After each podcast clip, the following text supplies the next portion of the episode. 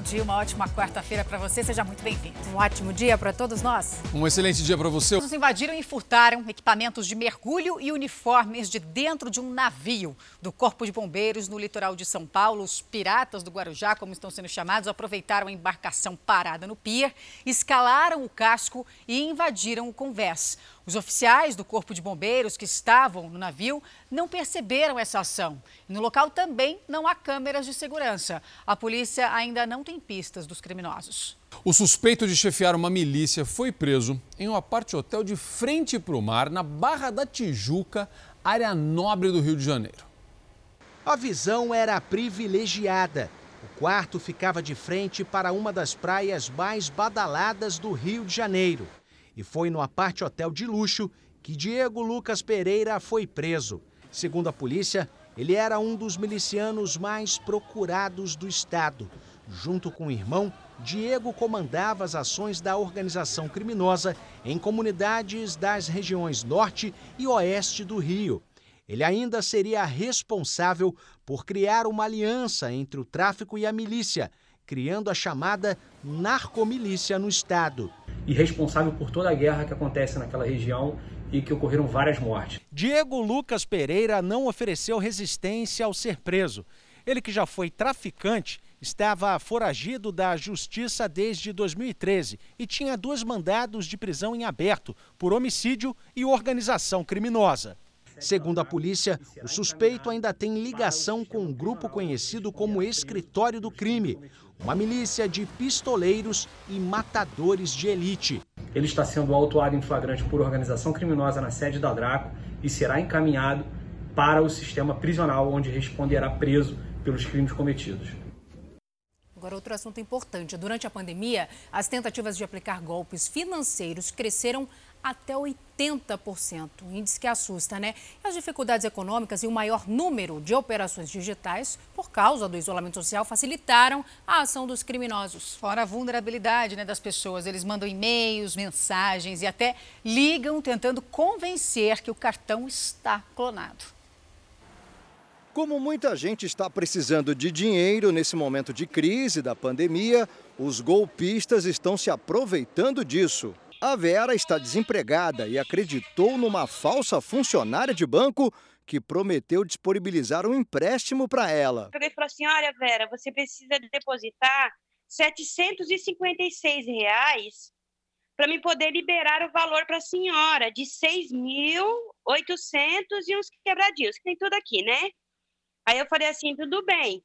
Aí eu arrumei dinheiro emprestado para poder fazer essa loucura. Com o isolamento social, os golpistas também aproveitam que os correntistas precisam realizar mais transações bancárias por via digital. De acordo com a Federação dos Bancos, entre março e setembro deste ano, o maior aumento foi nas tentativas de ataques de phishing. Essas mensagens falsas, que tentam capturar os dados dos clientes, cresceram 80%. O golpe do falso funcionário aumentou 70% a do falso motoboy, 65%. E foi entre os idosos que os ataques mais subiram, 60%. As pessoas eh, estão entrando no mundo digital e não necessariamente com todo o conhecimento necessário, elas acabam eh, se tornando mais suscetíveis à tentativa de fraude. Rosângela foi enganada por causa de uma ligação avisando que o cartão dela estava clonado. Aí a pessoa falou assim: você vai me digitar o número do seu CPF e o número da sua senha. Na hora eu pensei que era. Tenha muito cuidado com a sua senha e com o seu telefone. A sua senha é a sua assinatura eletrônica, ela que dá acesso a muitos dos seus dados e as suas transações financeiras. Mesmo quem nunca foi vítima de um golpe ligado à conta no banco ou cartão de crédito, já passou pela situação de receber uma mensagem ou um e-mail suspeito e quase caiu na armadilha. Recentemente me mandaram um SMS com uma conta de um banco falando que eu devia X, Y, que se eu não quitasse essa dívida, ele, meu nome ia para o SPC. Para não cair na conversa dos golpistas, é preciso ficar muito esperto. Pergunta meus dados, eu falei assim, mas se você está me ligando, por que você quer saber meus dados? Você não já tem tudo aí? Aí eles acabam desligando. O estado de saúde da cantora Vanusa piorou. Infelizmente, ela foi entubada. A artista de 72 anos está internada desde o dia 8 de setembro. Vanusa tem Alzheimer e está com dificuldades respiratórias. A filha da cantora Areta pediu nas redes sociais que os fãs orassem pela vida da mãe. Vanusa está internada em um hospital no litoral de São Paulo. 900 mil vagas de trabalho temporário devem ser geradas ainda neste ano. A modalidade está crescendo no país, né? Coisa boa, né? Um alívio. O comércio e a indústria estão reaquecendo o mercado. Uma ótima oportunidade, ótima notícia para quem quer se recolocar profissionalmente. A Natiele é analista de RH e estava empregada. Mesmo com as incertezas da pandemia, resolveu encarar novos desafios viu em uma vaga temporária a chance de se renovar no mercado. Faz uma semana que eu já estou aqui na função e estou me desenvolvendo muito, tá? aprendi muita coisa nova. Segundo a Associação Brasileira do Trabalho Temporário, a modalidade cresceu mais de 47% no primeiro semestre comparado ao ano passado. Em todo o país, a expectativa é que sejam geradas 900 mil novas vagas até o fim do ano. A Cristine confirma a tendência. Na empresa de recrutamento dela, a oferta desse tipo de vaga vem aumentando nos últimos meses. Esse é um trimestre que tem um aumento muito grande de contratações principalmente pela força do comércio, né? Então, por mais que a gente esteja no momento aí de pandemia, uh, o mercado já está se reaquecendo. Além das vagas no comércio, tem oportunidade aparecendo na indústria. Muitas empresas têm retomado suas contratações com ex-funcionários, ou seja, foram demitidos na pandemia e agora então existe a possibilidade de recontratação. Esse é o momento de aceitar, de encarar esse desafio que é ser temporário. Lembrando que tu é temporário com uma chance de efetivação, então tu não vai ser para sempre temporário, né? O traficante Elias Pereira da Silva, conhecido como Elias Maluco, foi encontrado morto na penitenciária federal de Catanduvas, no Paraná. Quem tem informações para a gente é o apresentador Guilherme Rivaroli. Meu amigo Rivaroli, bom dia para você. A causa da morte ainda é um mistério? Bom dia, Zuca, para você, para as meninas que estão aí, todo mundo que está nos acompanhando. Sim, um verdadeiro mistério. As circunstâncias da morte é o que a polícia quer saber a partir de agora, mas não tem uma resposta.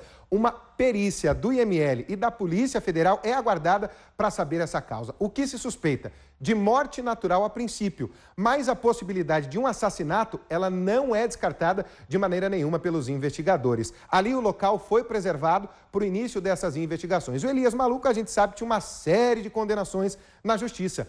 Em 2002, o bando que ele comandava no Rio de Janeiro matou o jornalista investigativo Tim Lopes, que fazia uma série de reportagens investigando prostituição infantil e exploração sexual de menores em bailes funk no Rio de Janeiro. Três meses depois, o Elias Maluco acabou preso. Na época, o Tim Lopes foi morto dentro daquela fogueira de pneus, o conhecido micro-ondas. Bom, em 2013, ele foi condenado a 10 anos de cadeia por lavagem de dinheiro. No ano passado, ele recebeu do STF um habeas corpus. Era para responder em liberdade, mas ele continuou preso e agora foi encontrado morto. Lembrando que em penitenciária federal, a cela é individual, Zucá. Obrigado, Rivaroli.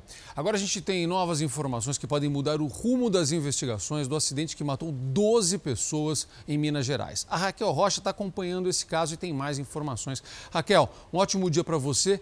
Tanto a, a quem que é? A Maiara que vai falar comigo? Oi, Maiara, perdão, Maiara, perdão, perdão. Maiara Foco vai trazer essas informações para a gente. Não, é a Raquel mesmo, gente. É a Raquel, Raquel. Deixa eu conversar com a Raquel aqui. Vamos lá. Tanto a van quanto o motorista estavam irregulares, né, Raquel? Exatamente, Zucatelli. Muito bom dia para você, bom dia para quem nos acompanha. Estavam sim, viu? A van não tinha registro para transporte de passageiros e o motorista não tinha autorização para dirigir o veículo. A Polícia Civil apurou que a van estava com esse registro de transporte vencido desde o dia 30 de junho de 2020. O motorista Alisson Soares Cordeiro não era quem estava cadastrado no DR para dirigir a van. Além disso, somente metade dos assentos poderiam estar ocupados, mas a van estava com lotação máxima. O único sobrevivente do acidente continua internado, infelizmente em estado grave, no Hospital de Patos de Minas, no interior do estado.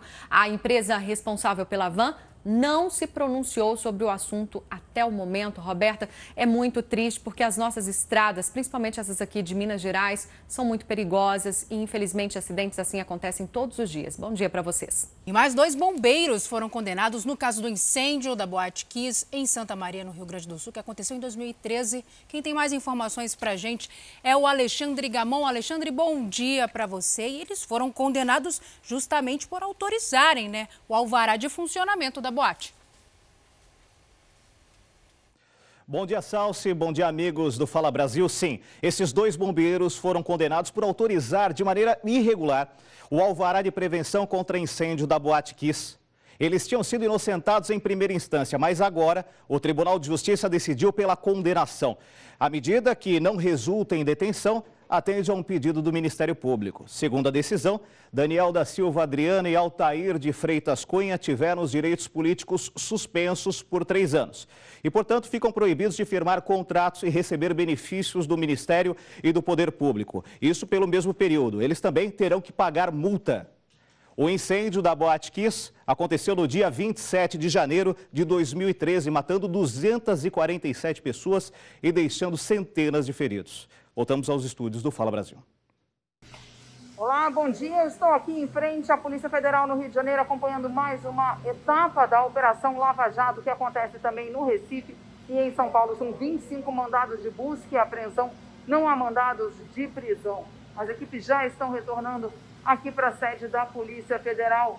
Essa etapa é para desvendar crimes relacionados à lavagem de dinheiro, evasão de divisas e corrupção que acontece em um processo bilionário da Petrobras na contratação do fornecimento de navios de linha.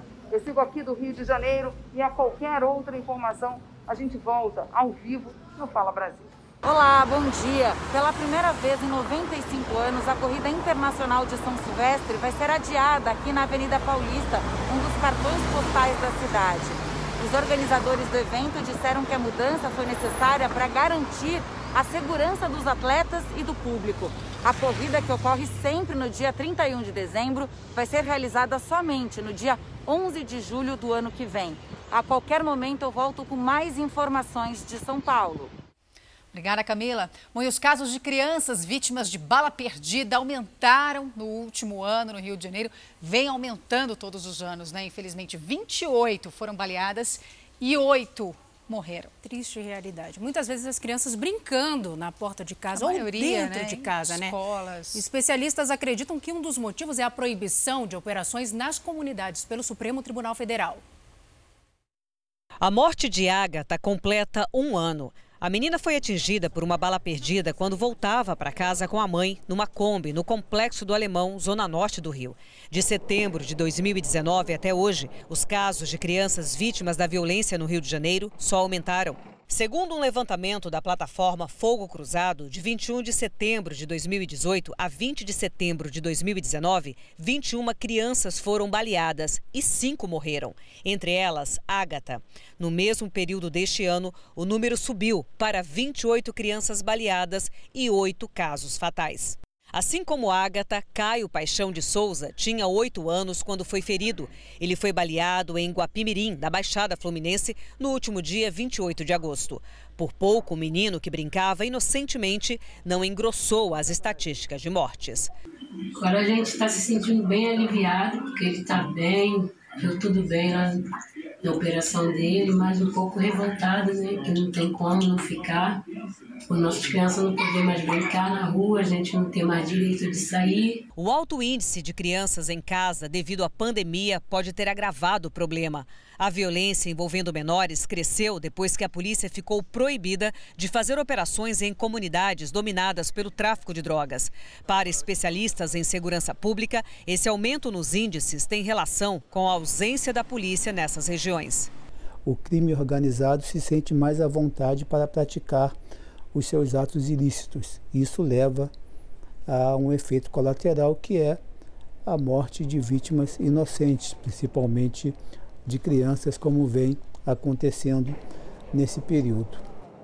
A gente precisa de polícia na rua, bem treinada, bem equipada, bem remunerada. Isso é fundamental. A Polícia Ambiental interditou uma área onde há suspeita de extração clandestina de areia e argila no interior de São Paulo. O dono desse terreno disse que o objetivo é, na verdade, construir um pesqueiro ali no local, mas essa versão não convenceu a polícia, não. A Polícia Ambiental chegou até aqui a partir de uma denúncia anônima. Dentro do sítio, dois tanques, um com 7 mil e outro com 5 mil metros quadrados, estavam sendo abertos. Os responsáveis pela obra disseram que se trata da construção de um pesqueiro. A gente foi liberado para ser um pesqueiro. É, tem essa autorização da CETES? Não, da CETES não, do DAE. O geólogo responsável alega que os documentos necessários para o serviço foram obtidos junto ao Departamento de Água e Esgoto do Estado e não existe nenhuma irregularidade. A gente tirou, foi contratado para fazer uma documentação para criadora de peixe, né, para uma piscicultura, futura piscicultura. Então nós tiramos autorização para o lago, os lagos estão sendo feitos, o material foi retirado, tem uma camada de argila em cima, que está tá lá para cima.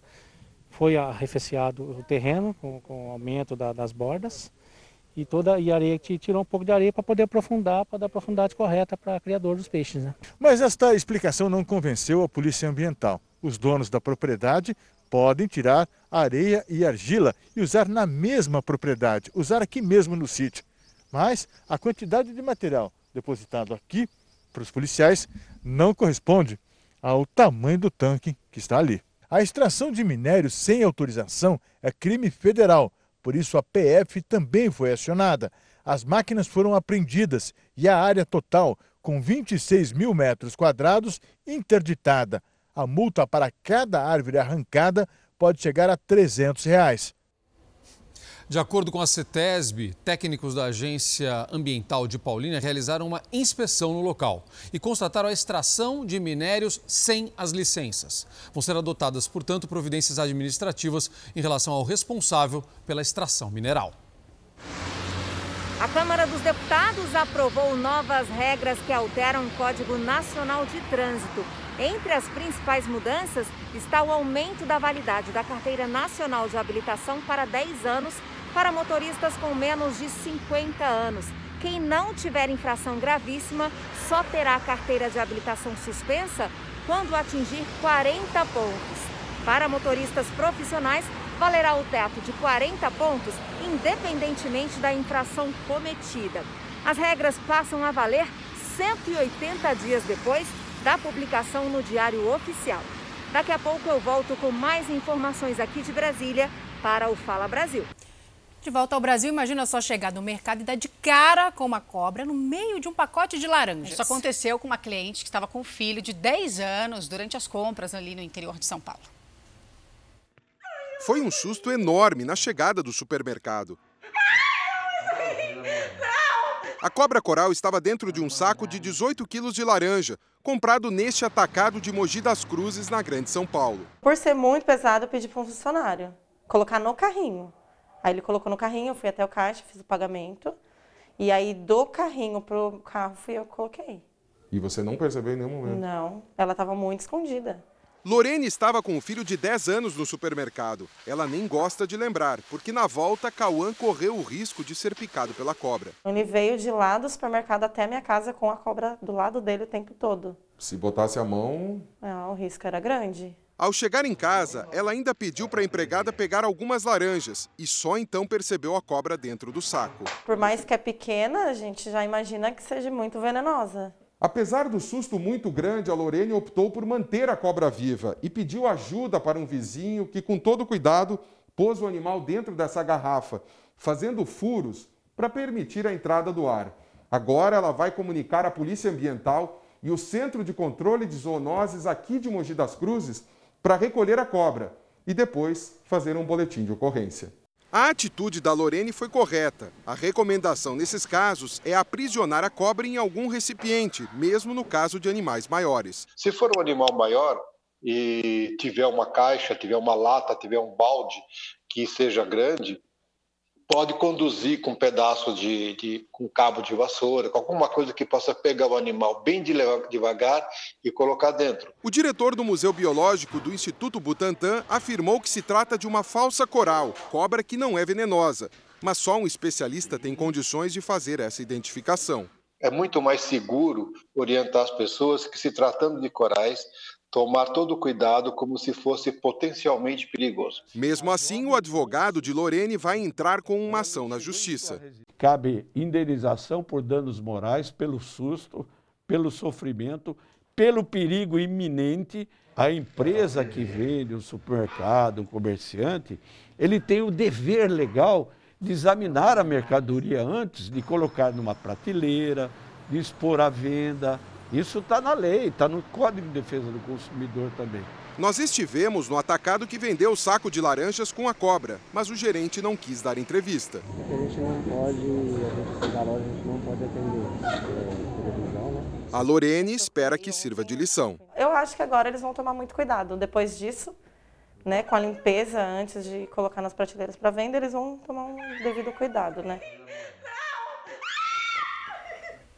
Nossa, que susto. O atacadão disse que começou uma rigorosa apuração na unidade de Mogi das Cruzes para esclarecer essa situação e que buscou contato com a cliente para prestar todo o suporte necessário, mas que a empresa não foi procurada pela consumidora.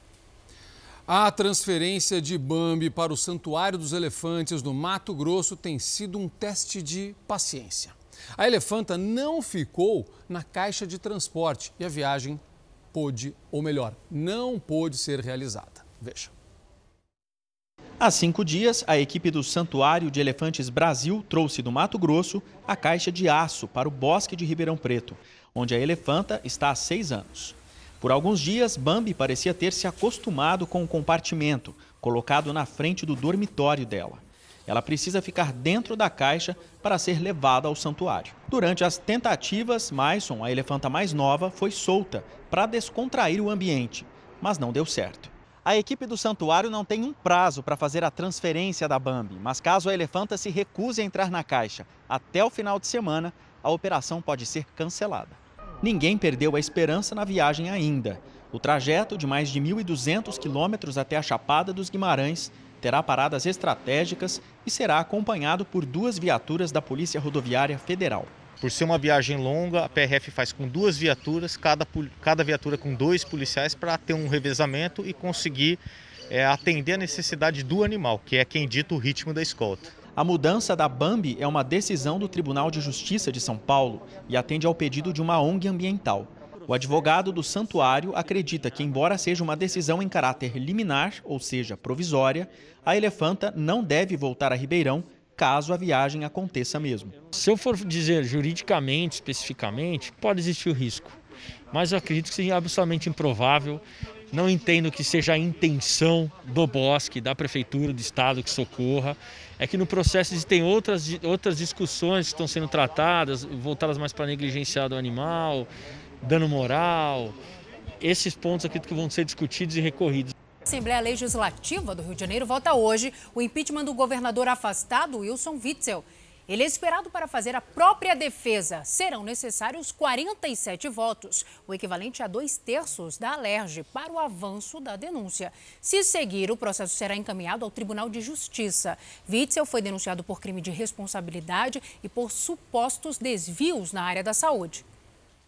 A Polícia do Rio cumpre 15 mandados de prisão contra integrantes de uma quadrilha que fraudava cartões de passagens dos transportes públicos. Essa quadrilha, em específico, atuava nas estações de trem. Até o momento, oito pessoas já foram presas.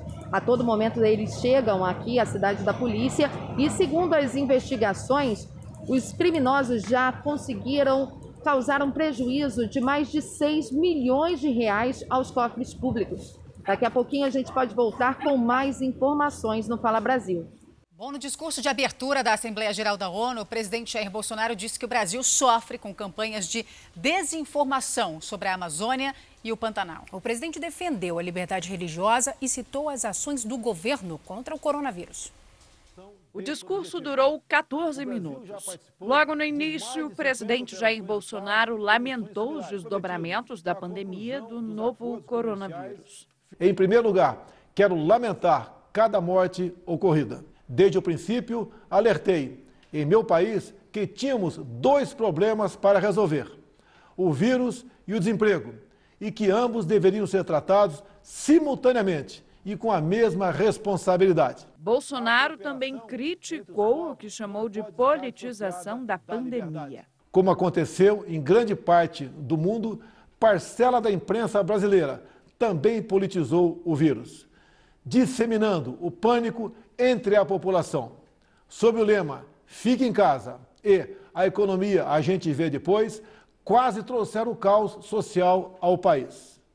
Nosso governo, de forma arrojada, implementou várias medidas econômicas que evitaram o mal maior. O presidente citou o pagamento do auxílio emergencial criticou a dependência do mundo pelos produtos chineses na área da saúde. A pandemia deixa a grande lição de que não podemos depender apenas de umas poucas nações para a produção de insumos e meios essenciais para a nossa sobrevivência.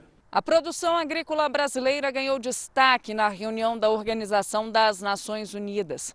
Bolsonaro se referiu ao homem do campo como um trabalhador incansável, ao produzir alimento mesmo na pandemia, sem parar, para quase um bilhão de pessoas em todo o mundo e também rebateu as críticas internacionais referentes ao meio ambiente e às queimadas na Amazônia e no Pantanal. Somos vítimas de uma das mais brutais campanhas de desinformação sobre a Amazônia e o Pantanal. Somos líderes em conservação de florestas tropicais. Temos a matriz energética mais limpa e diversificada do mundo. Mesmo sendo uma das dez maiores economias do mundo, somos responsáveis por apenas 3% da emissão de carbono.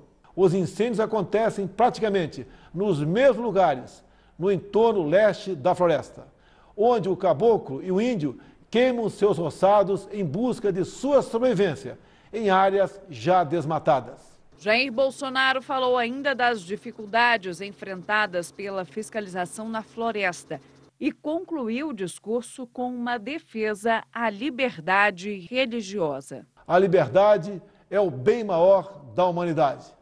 Faço um apelo a toda a comunidade internacional pela liberdade religiosa e pelo combate à cristofobia. A Receita Federal liberou agora há pouco, às 9 horas, a consulta ao quinto e último lote de restituição do imposto de renda. São mais de 3 milhões de contribuintes que terão dinheiro depositado na próxima quarta-feira. E quem ainda estiver esperando e não aparecer neste último lote, atenção! A declaração provavelmente ficou retida na malha fina. O dinheiro fica depositado na conta indicada pelo contribuinte durante um ano estátuas são as novas vítimas de vândalos e várias obras são atacadas em todo o Brasil. Falta do que fazer, né? Ariano Suassuna, Carlos Drummond de Andrade e até uma campanha para conscientizar a população foram danificadas. A máscara foi colocada na estátua para conscientizar sobre a luta contra a Covid-19. A proteção feita 100% de algodão mede 38 centímetros de altura por 46 centímetros de comprimento e foi instalada no Monumento ao Laçador, em Porto Alegre. Mas a máscara foi furtada por vândalos durante a madrugada, dois dias depois da instalação. Assim que deram falta do acessório, ele foi substituído. Esta iniciativa faz parte de uma intervenção cultural autorizada pela Prefeitura e deve permanecer no monumento por 60 dias. A reação foi de injúria, raiva, frustração. O médico foi quem teve essa ideia no início deste mês. Ele procurou a artista e costureira Samantha Silva Almeida, que criou o item de proteção do laçador, monumento que simboliza o povo gaúcho. A nova máscara foi recolocada nesta terça-feira com a ajuda de um guindaste. Infelizmente, este não é o único exemplo de vandalismo a monumentos públicos. A estátua do escritor Ariano Suassuna, instalada no centro de Recife, apareceu recentemente quebrada e caída. Só sobraram os pés e a tristeza de quem viu esta cena. A estátua do poeta Carlos Drummond de Andrade, que fica em Copacabana, no Rio de Janeiro, costuma ter os óculos arrancados. Em São Paulo, o imponente monumento às bandeiras já amanheceu pichado com tintas coloridas.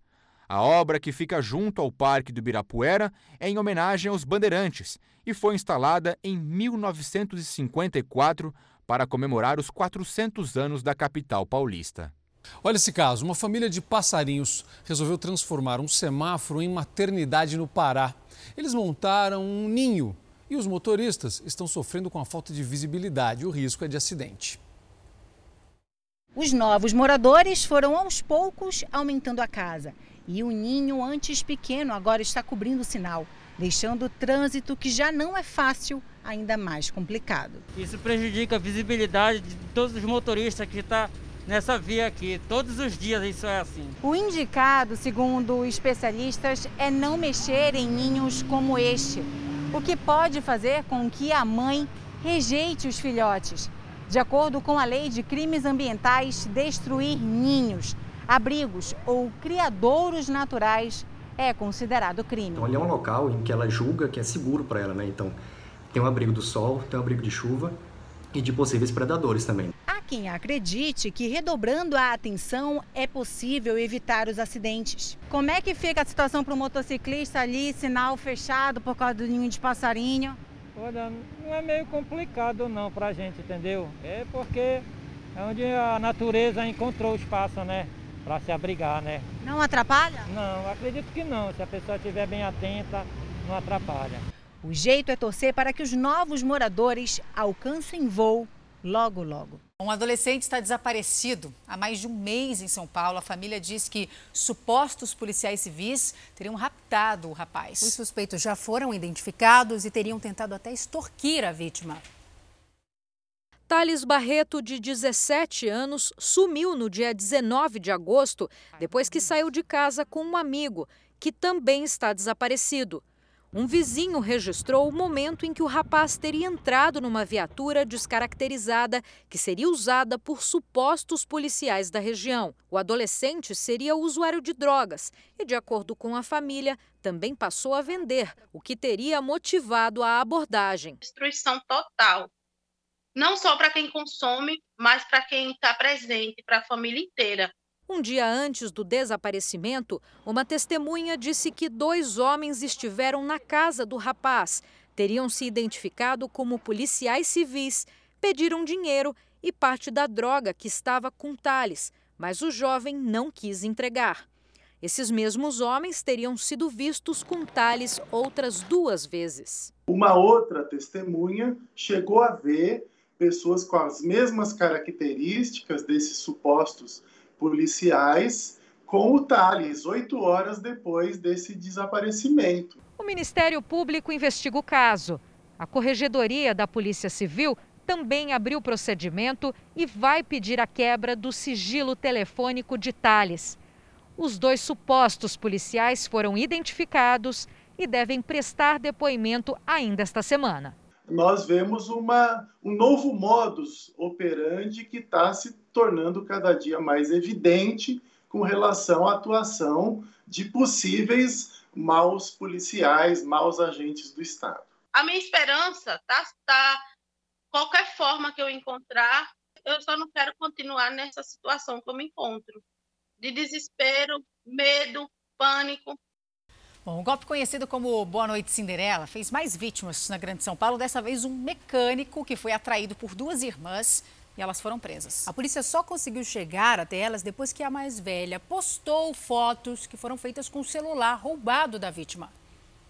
Foram horas e horas, mais de um dia inteiro de um sono profundo. Fiquei no sábado, fui acordar no domingo. Esse homem de 23 anos, que prefere não mostrar o rosto, foi vítima de um velho golpe, o Boa Noite Cinderela.